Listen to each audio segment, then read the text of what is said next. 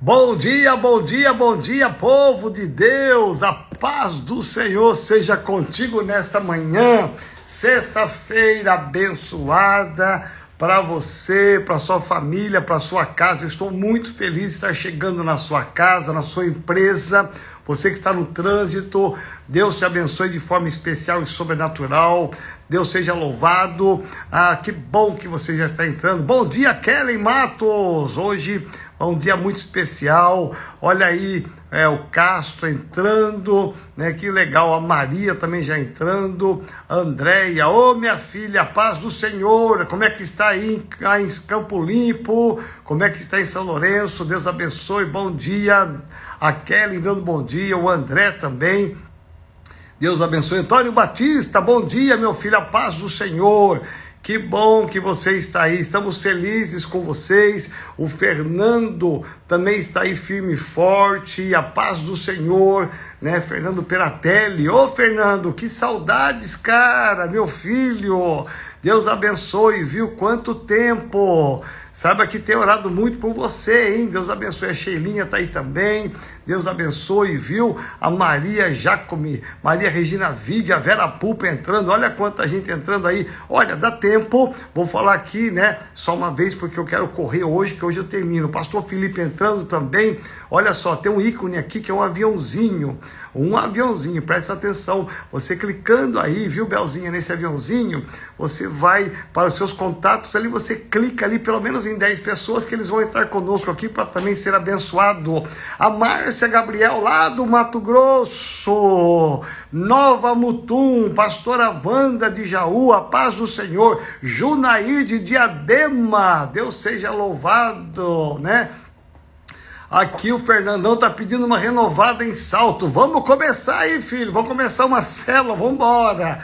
Comigo você sabe, né? É, Deus abençoe o Reinando de Londrina, da IMR Londrina, o Alexandre Rodrigues, a mamãe dele fez aniversário ontem, que bênção, né? Tive o privilégio de mandar uma mensagem para a mamãe dele, a Beth, a Patrícia, também a Valdiana, que também está aí conosco. Deus abençoe. A Luzia Siqueira, ô oh, minha filha, já acordou? A Dalila, que bênção, Dalila, um abração para o Christian, a Sara também já entrando, a Dora Lúcia entrando também, a pastora Dora, na verdade, né? Ô, oh, pastora Dora, que saudades! Cadê o Silvio que não aparece nas lives? Jesus poderoso, né? A Miriam também entrando, Deus abençoe. Gente, eu estou muito, muito feliz, chegamos à sexta-feira, eu estou feliz porque hoje, pela manhã, na live da manhã, nós tivemos oito pessoas se reconciliando e entregando a vida para Jesus Cristo na oração das seis e meia da manhã. Gente, Deus é bom demais. A Bíblia diz que uma vida vale o mundo inteiro. Você imagina oito, oito conversões hoje pela manhã. Sabe por quê? Porque eu estou dedicando toda sexta-feira na hora da oração, toda sexta, só de sexta, né? Segunda, terça, quarta, quinta, nós estamos orando, eu trago uma palavra, eu oro pelas necessidades. Tem acontecido muita coisa boa, muito milagre aqui pela manhã. E aí na sexta-feira eu faço um convite para que todas as pessoas convidem seus amigos, seus familiares que não são cristãos, não são de Jesus ainda, ou que estão afastados, para que estejam conosco, porque eu vou fazer um apelo. Então toda sexta-feira tem sido uma colheita. Semana passada foi uma, hoje foi uma boa colheita, oito almas para Jesus, e eu fico muito feliz. O pastor Alex já, já printou a, as páginas ali, pra, já pegou o print da página para nós fazermos contatos e consolidar essas vidas. Olha que coisa linda! É um mover de Deus, é o sobrenatural de Deus. Tá friozinho aqui em São Paulo, gente. Eu não sei aí na sua terra, mas tá friozinho aqui. O Marcos Veiga também já está aí firme e forte. A Romilda, Vivian, Edilson. Que bom que você está aqui. Louvado seja Deus. A Romilda Barreto também já está aqui. Que bom. Deus abençoe de uma forma especial e sobrenatural a sua vida, né? Tá Tá friozinho aqui em São Paulo. Estou com um blazer aqui porque tá frio. Não sei no interior aí, mas aqui na sede tá frio, gente. Mas promete esquentar esse final de semana para a glória do nome de Jesus, tá bom? Deus abençoe de uma forma muito especial, tá bom? É, vamos aqui orar. Deus de amor, Deus de graça. Louvado seja o teu nome, bendito seja, Senhor, no céu e na terra. Tudo que somos, o que temos é do Senhor. Abençoe agora, ó Pai, cada vida, cada família. Pai amado, que o teu amor possa envolver cada homem, cada mulher. Senhor, como é bom chegarmos nessa sexta-feira olhando para trás e saber que o Senhor esteve conosco, de saber que o Senhor está conosco hoje e o Senhor estará amanhã no sábado conosco. Eu quero te louvar, ó Deus, pela vida de cada família que eu estou chegando nesse momento. Te louvar, ó Deus amado, pela tua palavra e pelo ensino da tua palavra. Eu quero pedir em nome de Jesus que a tua bênção seja sobre cada casa, cada homem, cada mulher, aqueles que estão no carro, no trânsito, aqueles que. Alô, caiu, mas já voltei. Meu Deus do céu, de vez em quando cai aqui, dá uma sumida.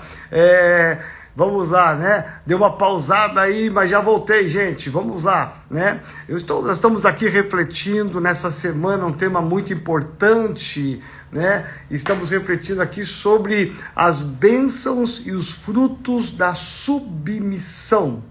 É impressionante como que nós temos, então vou fazer rapidamente uma retrospectiva para entrar hoje no contexto desse tema submissão na família.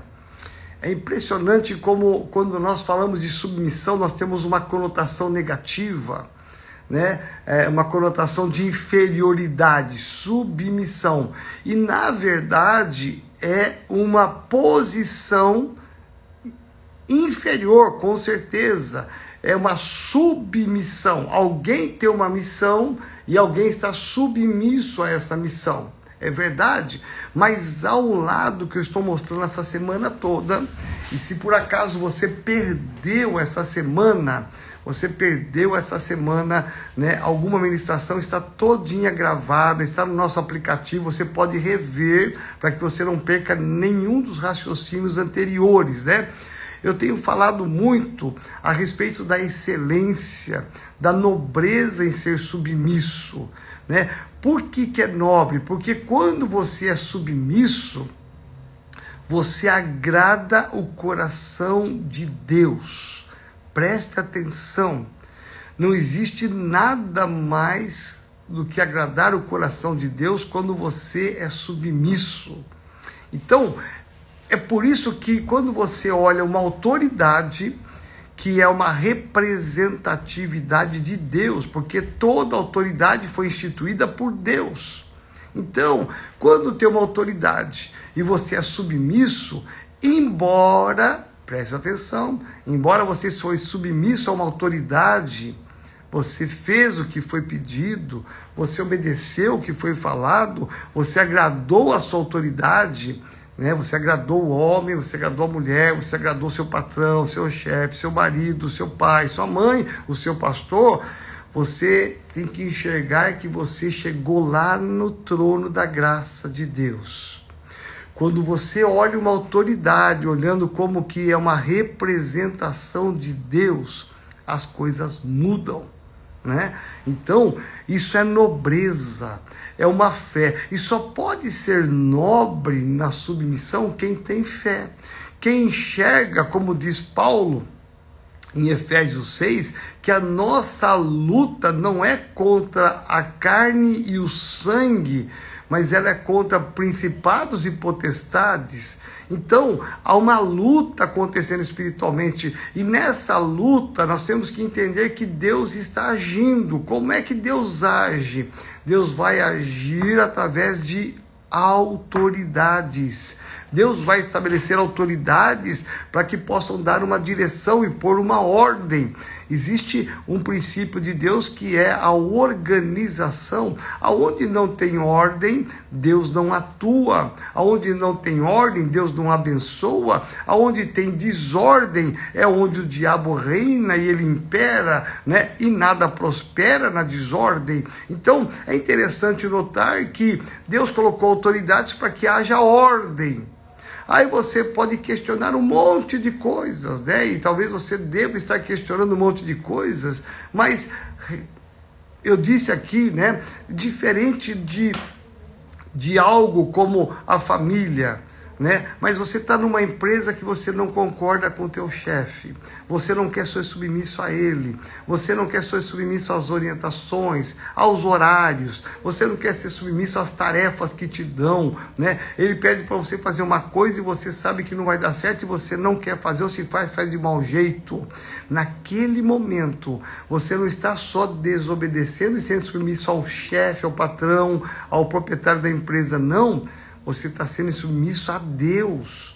Porque aquele patrão, o seu patrão, né, o seu chefe, o seu gerente, o seu diretor, ele é uma autoridade representativa. O mundo espiritual está funcionando dessa forma. Deus está representado nessa autoridade.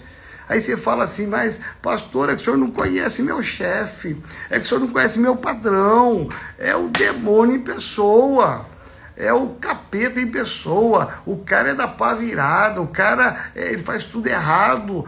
Meu irmão, enquanto ele não pedir para você fazer coisas erradas, enquanto ele não pedir para você fazer coisas que vão contrário à fé cristã e aos princípios da palavra, você deve sim submissão.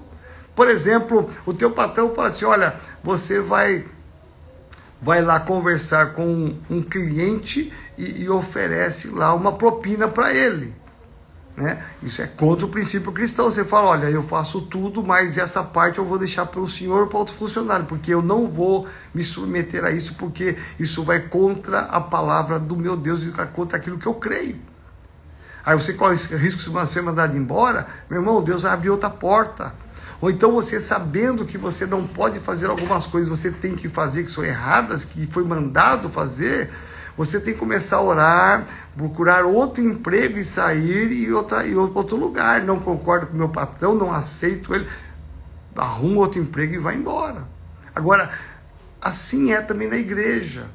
Né? Você não concorda com o pastor, com a visão do pastor, com a visão da sua liderança, e você faz as coisas por ter que tem que fazer, você é, cumpre tabela, mas você não faz com prazer, você às vezes pensa até mal da sua liderança, mal do seu pastor, mal da igreja. É, meu irmão, existe um milhão de igrejas que talvez você vai se adequar em outra igreja, não tem problema desde que você vá no pastor, peça a bênção para ele, peça a carta de transferência e vai para outro ministério.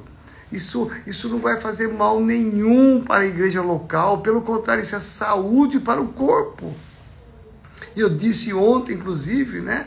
Nós aqui recebemos muitas transferências, porque as pessoas vêm na sede, elas aqui da sede, ou talvez até de uma outra congregação nossa, e elas gostam da visão, ela gosta do pastor, vê que o pastor às vezes é amoroso, o pastor dá mais atenção, ela gosta da palavra, gosta do louvor, ela gosta do modelo celular e ela quer ficar aqui na igreja. Tem que ir lá no seu pastor, na sua pastora, no seu bispo, no seu apóstolo e falar assim: olha, eu não estou bem aqui na igreja por várias razões, eu amo o Senhor, amo a senhora, mas eu quero me transferir para outro ministério. Né? Ou, ou vir para cá, ou sair daqui para outro lugar. Isso é de forma isso é saúde para a igreja. Né? Por quê? Porque quando você vem transferido, você começa a congregar uma igreja e você não se desligou oficialmente da outra igreja, você está trazendo uma brecha. Isso não é bênção para você e nem bênção para a igreja. Qual foi meu conselho ontem? Volta e pede perdão, acerta e começa a congregar corretamente. Você vai ser muito abençoado. Ah, mas ele não dá carta de transferência, ele não abençoa, vai me amaldiçoar, meu irmão. Tapa os ouvidos e vai lá com seu coração de servo peça perdão, pega a carta de transferência e vem para cá. É simples, né? Ou seja, no trabalho, na igreja, você tem essa flexibilidade, esta direção de você ter a opção de estar ou não. Ninguém quer que você esteja no trabalho e você esteja vivendo mal, mal-humorado, não dorme, está nervoso, briga com o chefe todo dia. Meu irmão, não arruma outro emprego. Ninguém quer que você esteja no ministério ou na renovada, ou qualquer igreja, mal, não consegue dormir, não se entende com os irmãos, não consegue receber é, aconselhamento, não consegue receber visita, não tem, não tem pastoreio. Não. Não precisa ficar mal-humorado e criticando seu pastor, sua pastora, seu bispo, seu apóstolo. Não vai lá, tenta conversar, explica a situação. Se não tiver conserto, fala: olha, então eu quero pedir a bênção para outro ministério. Você pode fazer isso, isso é saúde. Também não é para você ficar pingando de ministério em ministério, porque também mudar de igreja não é uma coisa brincadeira, é uma coisa muito séria. Né? Porque tem coisas que dá para sentar e conversar e acertar, mas tem coisa que não dá, não tem problema. Agora, na família é diferente. Você não pode estar descontente na sua família estar descontente na sua casa e falar: bom, estou indo embora, minha carta de transferência está aqui, não dá certo, ter logo, estou indo embora, né? Não. Deus te pôs numa família para que você seja trabalhado. Né? Estar casado é um trabalhar de Deus, ter filhos é um outro trabalhar de Deus. Então, você não pode ficar mudando de casa em casa, não. Deus quer que você acerte e conduza a sua casa da melhor maneira possível, na excelência.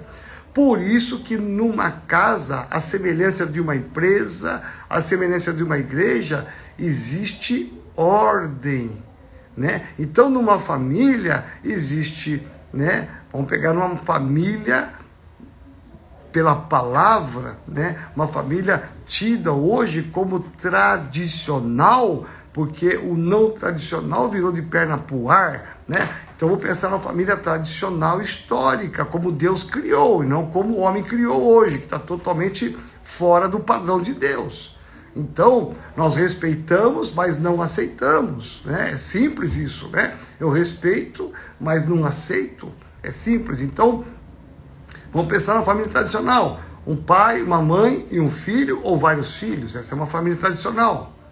Então, uma família bíblica: um homem, uma mulher e filhos. Ponto final. É isso que está na palavra. Então, veja bem: existe uma ordem. Nessa ordem, nós temos que entender que em regra, o marido e a mulher, vão pensar aqui no casamento, como Paulo disse lá em Efésios, capítulo 5, ele vai falar que as mulheres sejam submissas aos seus maridos. Lembra que eu li ontem? Então Paulo vai falar primeiramente às mulheres, para depois falar dos homens. Por quê? Porque desde a época antiga, nas congregações, né, nas igrejas, sempre existiram muito mais mulheres do que homens. E a cultura bíblica, a cultura bíblica hebraica e grega é uma cultura oriental, que é uma cultura diferente da ocidental, na cultura oriental a mulher não é contada, ela não é valorizada, a sua opinião é descartada, ali é uma opinião puramente machista, ela é do homem. Você vai ver isso em muitos textos. Né? Em muitas histórias bíblicas você vai perceber isso, em muitos posicionamentos até doutrinários de costumes, que é uma visão machista, que não é a cultura é ocidental. Então, vamos, nós estamos nós que moramos numa cultura ocidental, nós temos que pensar exatamente como a nossa cultura, né? Porque a cultura oriental, ela é vivida lá e não é vivida aqui, né? Se nós fôssemos uma cultura oriental, nós praticaríamos a cultura oriental, mas nós vivemos uma cultura ocidental. Então, a nossa cabeça, a nossa mentalidade, a nossa prática tem que ser ocidental. Bom, Vamos pensar aqui então, dentro desse contexto, Paulo então vai escrever primeiramente, primeiramente mulheres, Por que, que ela faz, ele faz isso? Porque, na verdade, Paulo está querendo estabelecer uma ordem de bênção na casa, na família. Você vai perceber que quando Paulo fala assim: olha, mulheres, sedes submissas aos vossos maridos, como ao Senhor. Olha que interessante. Paulo vai dizer aqui algo muito interessante, porque ele vai remeter a autoridade do marido, a submissão ao marido, como se fosse ao Senhor. E ele está correto? Por quê? Porque eu estou falando a semana toda que toda autoridade é instituída por Deus e toda autoridade é uma representatividade de Deus. Então, quando eu olho para uma autoridade e eu tenho que enxergar que além de ser um homem, uma mulher, é Deus atrás. Por isso que Paulo fala que a nossa luta não é contra o sangue nem contra a carne, ou seja, enxerga que tem um mundo espiritual muito mais ativo. Então Paulo vai falar que assim também como é, elas devem ser submissas aos maridos, como ao Senhor. Então Paulo vai dar uma direção interessante. Ele vai falar: Deus vai usar a boca do seu marido para ser a boca de Deus. Aí nós vamos entrar numa série de questionamentos e até eles pertinentes em o respeito. Por exemplo, o marido que não é convertido, né? Eu devo ser submissa a ele. A partir do momento em que você se casa, você entrou na submissão. Deus deu uma missão para o homem, uma missão para o marido. E a mulher tem a tarefa de estar nesta submissão. Por isto, que quando você tem uma, um entendimento bonito, ético, bíblico da submissão, não é nenhuma ofensa, não é nenhuma coisa menor. Eu estou numa submissão, mas quando a missão é cumprida, tanto quem levou a missão como quem estava na submissão, ambos têm o crédito perante Deus. Então, vamos pensar que a submissão, ela faz parte de um princípio de ordem da autoridade. Quem é autoridade na casa? Ponto. É o marido. Quando se inverte isto, né? Que eu conheço algumas casas que é o contrário. Quando se inverte, a mulher é que é a cabeça da casa. O marido até aceita passivamente, ele não está nem aí, não liga, comanda a casa de um jeito, do outro jeito, a finança a mulher que decide, a criação dos filhos ela que decide, o marido vai a reboque. Quando acontece isso, pode ter certeza que vai ter desdobramentos. Porque a mulher, por mais que ela seja guerreira, valente, destemida, corajosa, a mulher é um pé de boi, como diz a linguagem popular, por mais que ela tenha inúmeras características e qualidades, assim que são fortes, né, que acaba engolindo o homem, a mulher tem que entender que a posição dela não é primeira, é segunda, ela está numa submissão. Muitos casamentos, muitas famílias não foram destruídas, não se acabaram por causa da mulher. A mulher, ela tem uma habilidade, uma sabedoria que nós homens não temos. Você prega em Provérbios capítulo 31, o último capítulo. Ali está escrito, né? Vamos pensar aqui sobre a valorização da mulher. A mulher sábia. Veja, ali tem uma característica da mulher sábia. Quem é essa mulher sábia? Ela faz um monte de coisas, mas ela tem um marido. Ela tem um marido. Ela sabe que tem uma ordem na casa dela. Ali, Deus deu à mulher uma sabedoria que nós homens sabemos que devemos ter e muitas vezes não temos.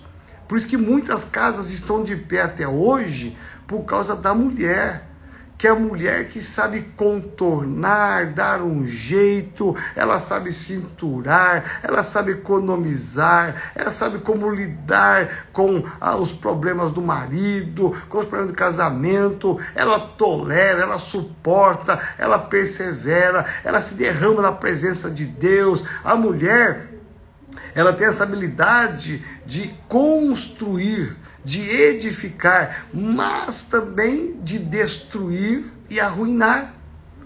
Porque a mulher, ela não pode ser a cabeça da casa, né? Alguns dizem, brincando evidentemente, que a mulher, o homem é o cabeça e a mulher é o pescoço.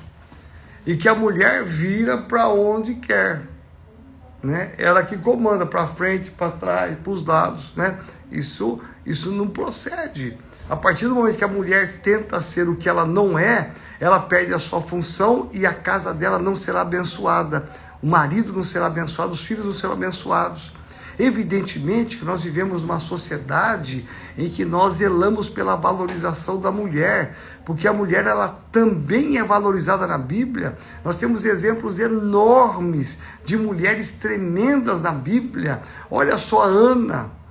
Olha só a história de Ana que linda. Olha Débora no livro de Juízes, que mulher guerreira, que mulher valente. De tantos juízes homens se levanta uma mulher que vai ser uma tremenda mulher, vai comandar milhares de homens para ter uma, uma vitória. Você olha a palavra de Deus e você vai ver a própria mãe de Jesus, Maria, você vai ver Isabel, a prima dela. Você vai ver na igreja, Paulo fala aos Efésios, Evódia e Sintique, capítulo 4. Você vai ver a expressão de muitas mulheres que foram tremendas no ministério de Jesus. Diz os historiadores biblistas que tinham os discípulos, mas tinha as discípulas, só que elas não eram mencionadas por causa da cultura oriental. Então você começa a perceber que a mulher ela tem aparição em todos os lugares, ela está sempre aparecendo, dando a sua contribuição, e Deus deu à mulher essa capacidade. Né, de ser uma mulher sábia, e Deus não escreveu Provérbios 32. Né? A Bíblia, o Provérbios termina no capítulo 31. Ali encerra. Deus não escreveu uma página mais poderia ter escrito o homem sábio, do homem virtuoso, mas não, Deus escreveu a mulher virtuosa, a mulher sábia. Por que é que será que Deus não Por que será que Deus não escreveu o capítulo 32? Só deu isso à mulher. Deus presenteou você, mulher que está me ouvindo. Deus te presenteou de uma habilidade que nós homens não temos Deus te deu uma honra que nós homens não temos. Deus te deu uma habilidade, uma sabedoria, uma maneira de lidar no casamento, de lidar na família com os filhos que nós homens não temos. Por isto que a mulher, compete à mulher ela entender o papel dela. A sabedoria da mulher né? A mulher virtuosa ela tem que saber o papel dela para que o casamento vá bem, para que os filhos possam ir bem. A mulher tem que entender o lugar dela. Né? Vou pegar aqui uma história ruim. Acabe e Jezabel. Olha, lembra no tempo de Elias? Eliseu, você lembra? Olha só o que aconteceu. Ali é uma inversão. Quem comandava o reino não era Acabe o marido. Quem comandava o reino era Jezabel, uma mulher, a mulher dele. Olha só. E eu sempre digo que aonde há uma Jezabel, é uma mulher que quer mandar em tudo, fala tudo, decidir tudo, tem um Acabe. Né? Sempre vai ter uma Jezabel onde houver um Acabe um homem que deixa a coisa aí. E quando um homem deixa a coisa que vai, que a mulher decide tudo, a mulher comanda tudo, a mulher toma definição, ela que resolve tudo, ela que assina os documentos, ela que faz tudo. Veja, nada contra, só que não vai dar certo.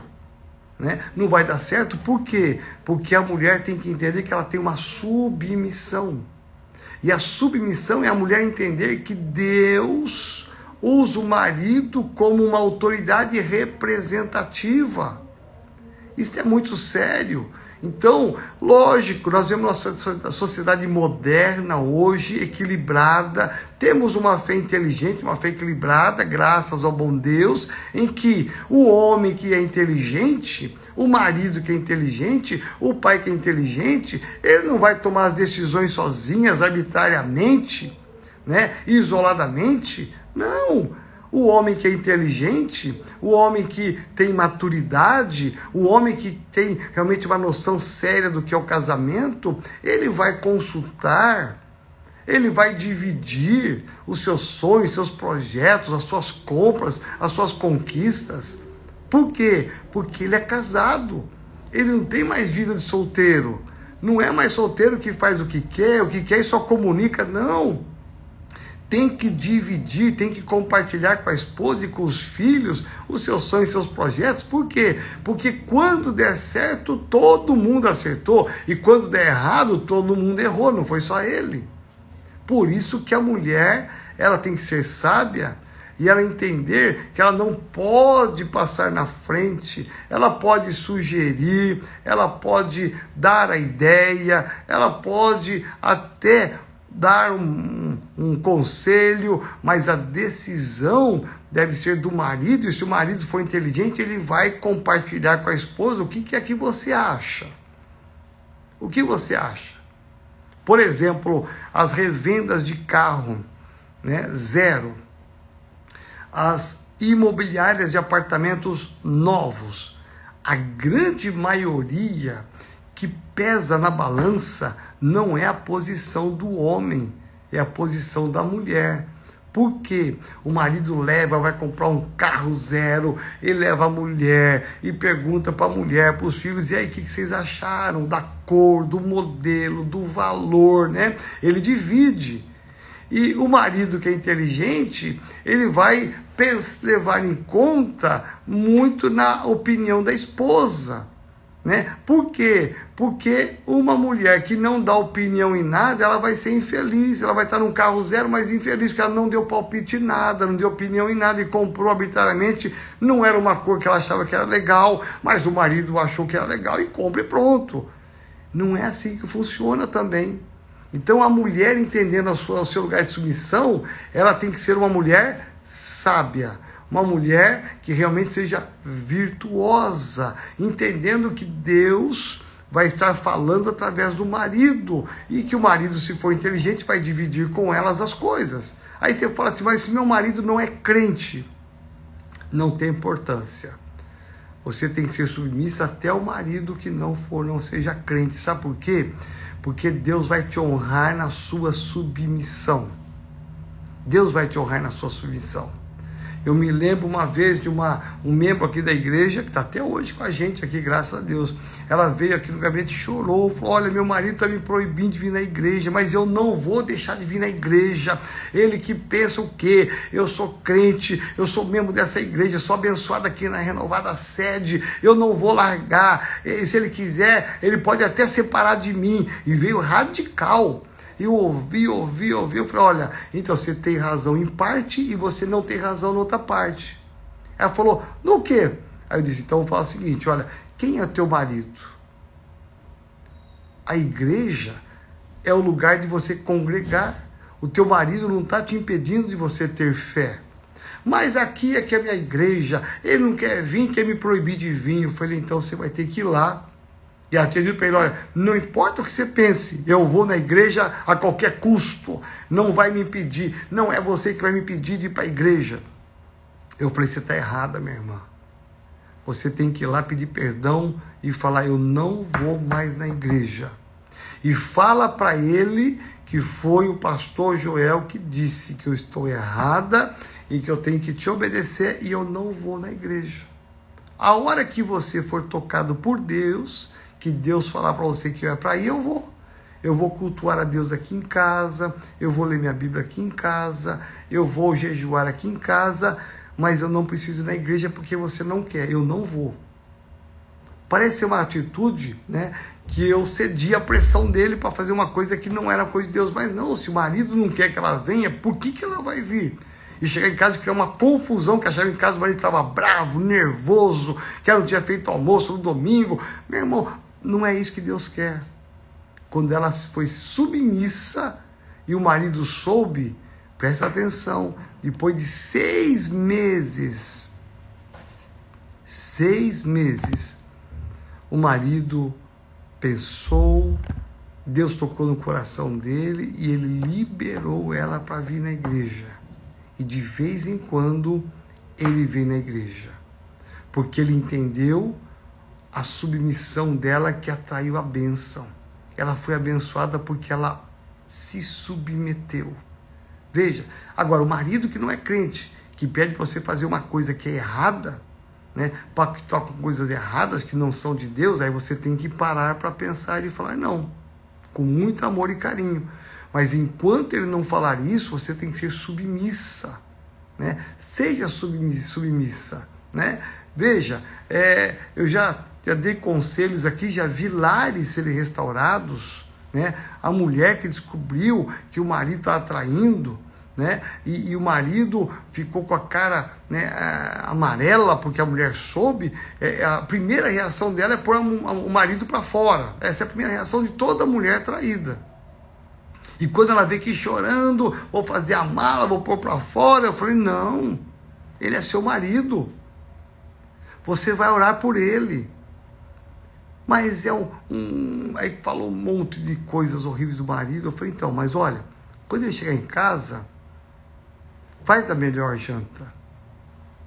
Prepara tudo na excelência. Deus vai te honrar na sua submissão. Mesmo ele errando, você pode salvar o seu casamento. Pois eu já vi alguns casamentos serem salvos porque a mulher foi submissa mesmo com a incoerência do seu marido. Olha só, eu, eu louvo a Deus porque pessoas submissas são abençoadas. Pessoas submissas vivem frutos abençoados. Então veja, seja submissa como ao Senhor. Ai, você é submissa a Deus, mas não vou submissa ao meu marido. Você está negando a Deus. Agora vamos pensar ao contrário. Maridos, amai as vossas esposas como Cristo amou a sua igreja. Está lá em Efésios, capítulo 5. Veja, quando o marido, e aí entra o equilíbrio, a dosagem equilibrada de Deus das coisas. Quando a mulher é submissa, ela não pode se sentir menos, ela está junto. O dedinho do nosso pé, o dedinho do nosso pé, ele não é menos do que o dedão, ele não é menos do que o seu nariz, do que os seus ouvidos, suas orelhas, não. O dedinho do pé é tão importante quanto qualquer membro do seu corpo, diz a palavra. Corta o dedão do pé. Você fala, meu Deus, meu dedão é feio, é horrível, parece uma batata, meu dedão vive com a unha encravada, oh, não sei porque eu tenho um dedão. Serra ele para você ver. Você sabia que o ponto de equilíbrio do corpo está no dedão? Olha só, é interessante. Quando você perde o dedão, você perde o seu ponto de equilíbrio, você vai ter muita dificuldade de ficar em pé. Olha que interessante, porque todos os membros do corpo são importantes. Então nenhum é mais outro é menos. Eles têm funções diferentes. Guarda isto. A mulher na sua submissão, ela tem funções diferentes, uma função nobre. O lar, a casa só vai para frente porque tem uma mulher que é submissa, ela está impulsionando o marido a conquistar, porque o marido conquistando, ela conquista junto. Não é só a glória para ele, a glória para os dois. Então vamos pensar que ao equilíbrio, né? Olha só, vamos pensar que Paulo fala que primeiramente as mulheres, que é o número expressivo, maciço do evangelho, as mulheres têm que ser submissas aos seus maridos como o Senhor, mas Paulo vai continuar dizendo: bom, vamos pensar agora no marido. O marido tem que amar a esposa como Cristo amou a sua igreja e deu a sua própria vida por ela. Meu Pai, isso é um desafio para nós homens. Porque quem ama a sua esposa como Cristo amou a sua igreja, jamais vai cometer atrocidades, jamais vai fazer algo que vai ferir a sua esposa. Jamais vai fazer alguma coisa que vai fazer a sua esposa chorar. Jamais vai fazer alguma coisa que a sua esposa vai ficar desapontada. E esse é o desafio para nós homens. Porque nós não podemos olhar a mulher de cima para baixo, mas olhar a mulher e amá-la como Cristo amou. Cristo deu a sua própria vida. Ele morre na cruz do Calvário exatamente para que nascesse a igreja. Então, quando Paulo fala que o homem tem que amar a sua esposa como Cristo amou a sua igreja e deu a sua vida por ela, isto muda. O homem jamais vai ser autoritário, arrogante, prepotente, ignorante, se ele, ao tratar da esposa, se ele amar a sua esposa como Cristo amou a sua igreja. Eu dou a minha vida pela minha esposa, eu dou a minha vida pela minha família. Então você vê que muda.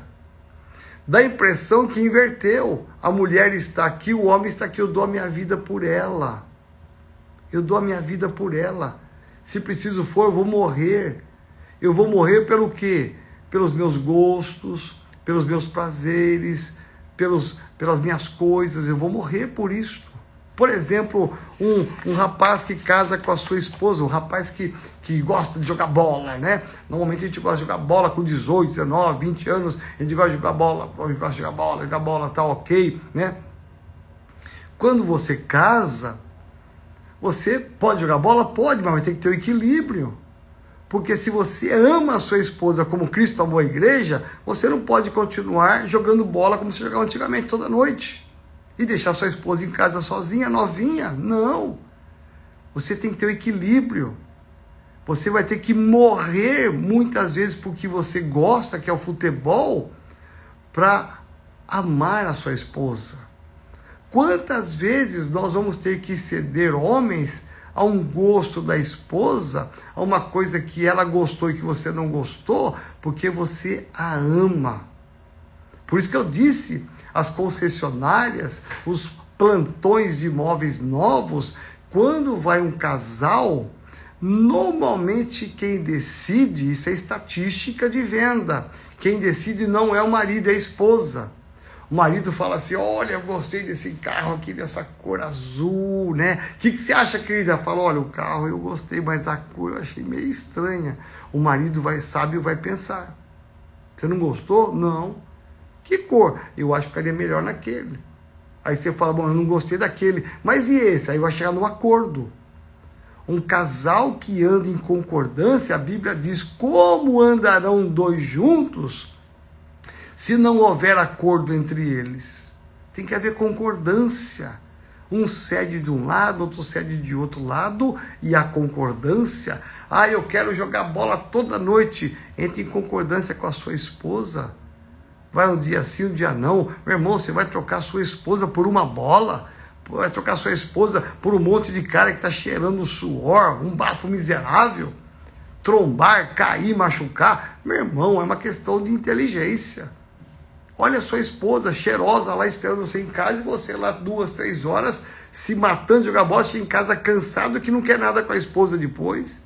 É uma questão de inteligência. Então tem que ter o equilíbrio das coisas. Então, o marido que ama a sua esposa como Cristo amou a igreja, ele vai honrar a sua esposa. Ele vai morrer para algumas coisas, para algumas coisas que ele acha que é certo, para honrar a sua esposa, porque a esposa ela tem a semelhança, né? Ela tem a característica da igreja. Então eu morro, eu morro para algumas questões minhas para que a minha esposa possa estar sendo honrada? Isto é uma questão de princípio. Você vê que parece quando fala submissão, é lá embaixo, o homem está olhando aqui para baixo, tem 10 degraus para a mulher estar tá lá. Não. A mulher está aqui, ó, num nível elevado. E um homem de Deus, um marido de Deus, ele sabe disso. Ele sabe que ele tem que morrer para suas coisas para honrar a sua esposa. Isso é inteligência. Por isso que a submissão à palavra, Até o homem tem que estar em submisso à palavra. Porque o marido tem que submisso à palavra de Deus, que diz: olha, você quer amar sua esposa, você quer um casamento feliz? É simples. Ame a sua esposa como Cristo amou a sua igreja e deu a sua própria vida por ela. Meu irmão, se você pensar seriamente, você nunca vai ofender a sua esposa, você nunca vai gritar com ela, você nunca, olhando para ela como se fosse a igreja, você nunca vai amaldiçoar a sua igreja, você nunca vai amaldiçoar e, e falar coisa errada contra a sua igreja, porque é Cristo que fez a igreja nascer porque aí você vai perder a sua bênção. Então, quando o marido está submisso à palavra de Deus, ele vai amar a sua esposa tanto que ele vai abrir mão, às vezes, de algumas coisas para honrar a sua esposa. Veja, veja que deixou de estar no nível 1 para o nível 2, nível 3, nível 4. É, é, mudou. Muda. Por isso que é elegante, é diplomático, né? é, é excelente estar submisso ao marido, é excelente estar submisso à palavra de Deus. E aí vamos entrar aqui por último nos filhos, né? Nós sabemos que a grande dificuldade dos filhos é a submissão, porque a submissão fala de obediência, né? E Paulo diz aqui em Efésios capítulo 6, verso 1, filhos, né? Vocês devem obedecer aos vossos pais, para que te vá bem. E há uma promessa, duas promessas para o filho que se submete e que realmente obedece, para que te vá bem, para que te prolongues os dias e que haja prosperidade. Vida longa só vai ter quem o filho que é obediente. Só é próspero o filho que é obediente. Então, há uma hierarquia: o marido, a esposa e os filhos. Os filhos têm que entender o lugar deles, o lugar deles na hora de decidir, o lugar deles na hora de opinar, o lugar deles na hora de resolver alguma coisa. Deus colocou os filhos numa casa. Tem filhos aqui me ouvindo nesta manhã, com certeza Deus te colocou numa casa e é a casa certa. Talvez você fale assim: ah, eu queria ter nascido na casa dos, dos meus amigos. Os pais dele são legais, a mãe dele é legal, o pai dele é legal, né?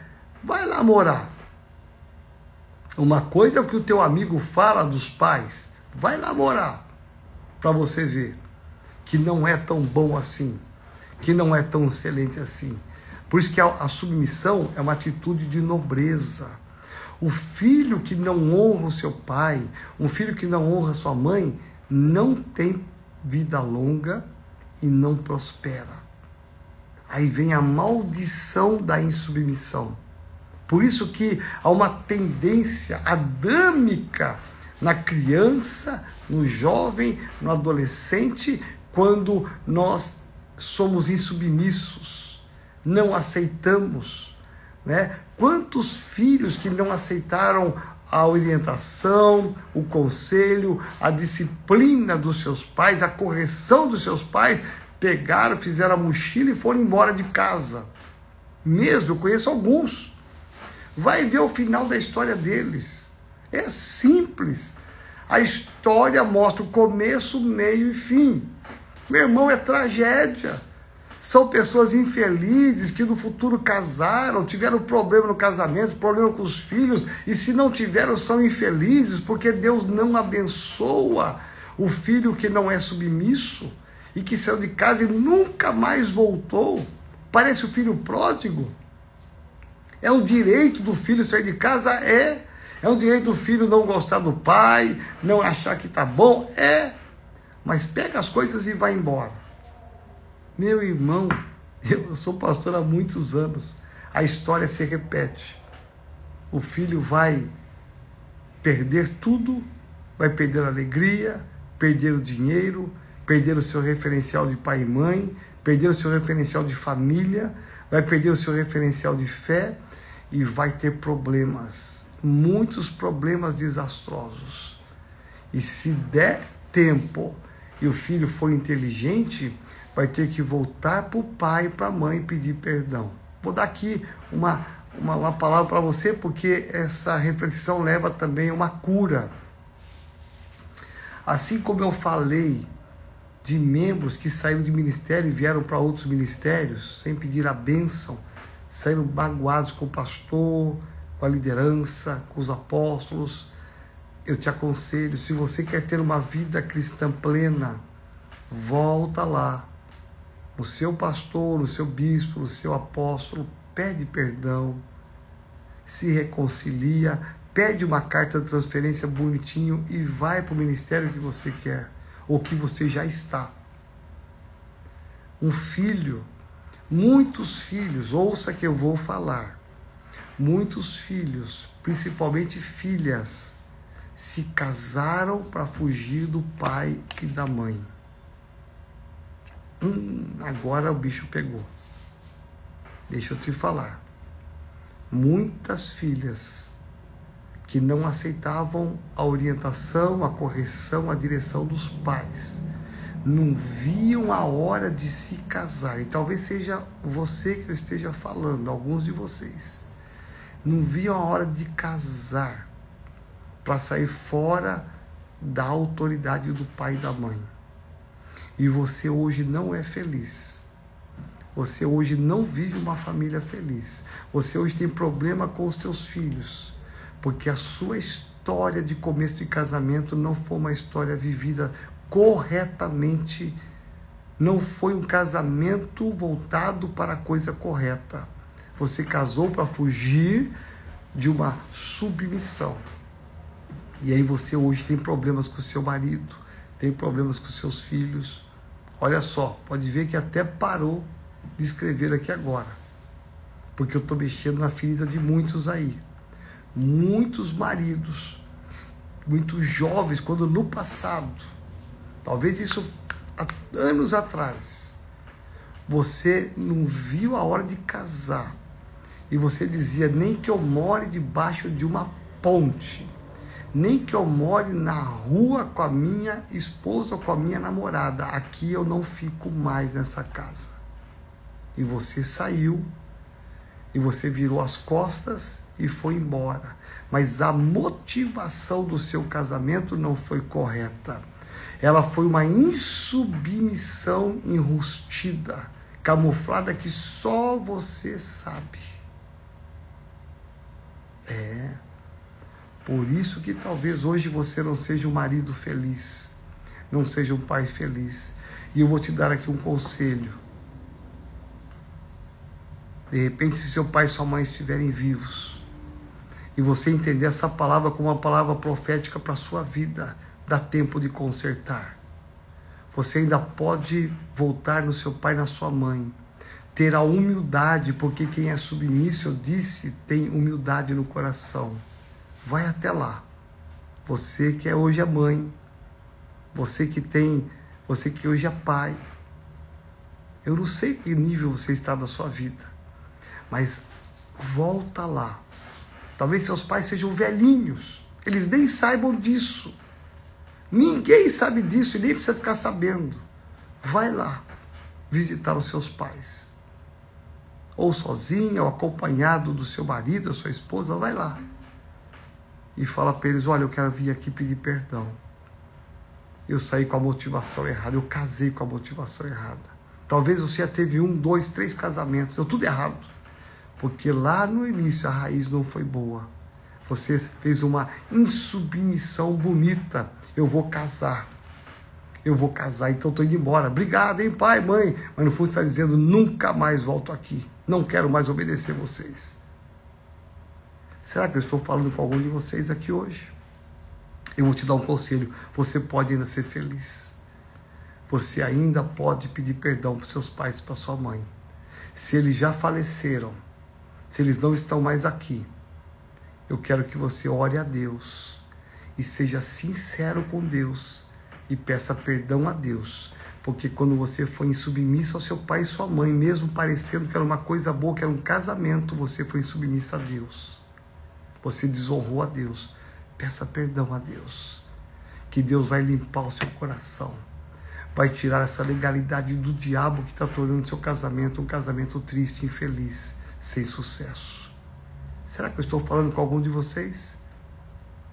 De repente você vai ter que fazer um conserto, porque é abençoado. Presta atenção, só é abençoado o funcionário que é submisso, o membro que é submisso, o líder que é submisso, a esposa que é submissa, o filho que é submisso e o marido que é submisso a Deus. É abençoado. Se Deus falou, Ele vai abençoar. Eu quero orar com você aqui agora. Feche os olhos. Pai, eu abençoo agora cada homem, cada mulher. Dá-nos, ó Pai, um coração humilde. Pai, a tua palavra foi revelada. Gera nesse homem, nessa mulher, um coração humilde, quebrantado. Que haja conserto com o patrão, com o chefe, com o gerente, que haja conserto com o pastor, apóstolos, bispos, líderes, discipuladores, que haja conserto dentro de casa com marido, pai, mãe, pai, filhos, que haja conserto. Pai, nós queremos viver a submissão para sermos abençoados. Eu declaro aqui a tua bênção em nome de Jesus. Amém. Deus abençoe o seu dia. Um bom almoço. Hoje é sexta-feira, é dia de comer peixe, né? Mas como nós estamos todos em casa, na quarentena, a maioria, vamos comer o que tem na geladeira mesmo. Vai no congelador, pega o que sobrou de ontem, de a semana, faz uma misturada e um bom almoço para Jesus hoje, um bom almoço para você hoje. Sabe o que eu te amo demais? Hoje à noite a nossa vigília, 22 horas, uma mega grande vigília com milagres sobrenaturais, 22 horas. Vou mandar o link para você. Daqui a pouquinho mais tarde eu mando o link para que você entre e compartilhe esse link com todo mundo. Final de semana feliz com Jesus, domingo aqui na sede. Na sede, você quer da sede só Teremos três cultos, às 9, às 17, às 19 horas, culto presencial. Você tem o, o link para você, é, você que é membro da sede, o link e o telefone do WhatsApp. Né? Tivemos alguns problemas semana passada. Você tem o telefone do Zap, a Maria vai anotar o seu nome. Pode vir que vai ser uma bênção. Está demais essa volta, gente. Palavra de Deus, superação, um testemunho tremendo com uma pessoa que vai impactar a sua vida aqui ao vivo e a cores. Se você não puder vir, você assiste ao vivo às 9 horas e às 18 horas a retransmissão, né? Às 18 horas pelo YouTube, Facebook e Atos 6 de manhã, somente pelo ato 6 e pelo Facebook, tá bom? Nós tivemos problema na parte da manhã com o YouTube, mas à noite nós teremos às 18 horas somente, tá bom? Desejo um final de semana feliz com Jesus. Deus te abençoe.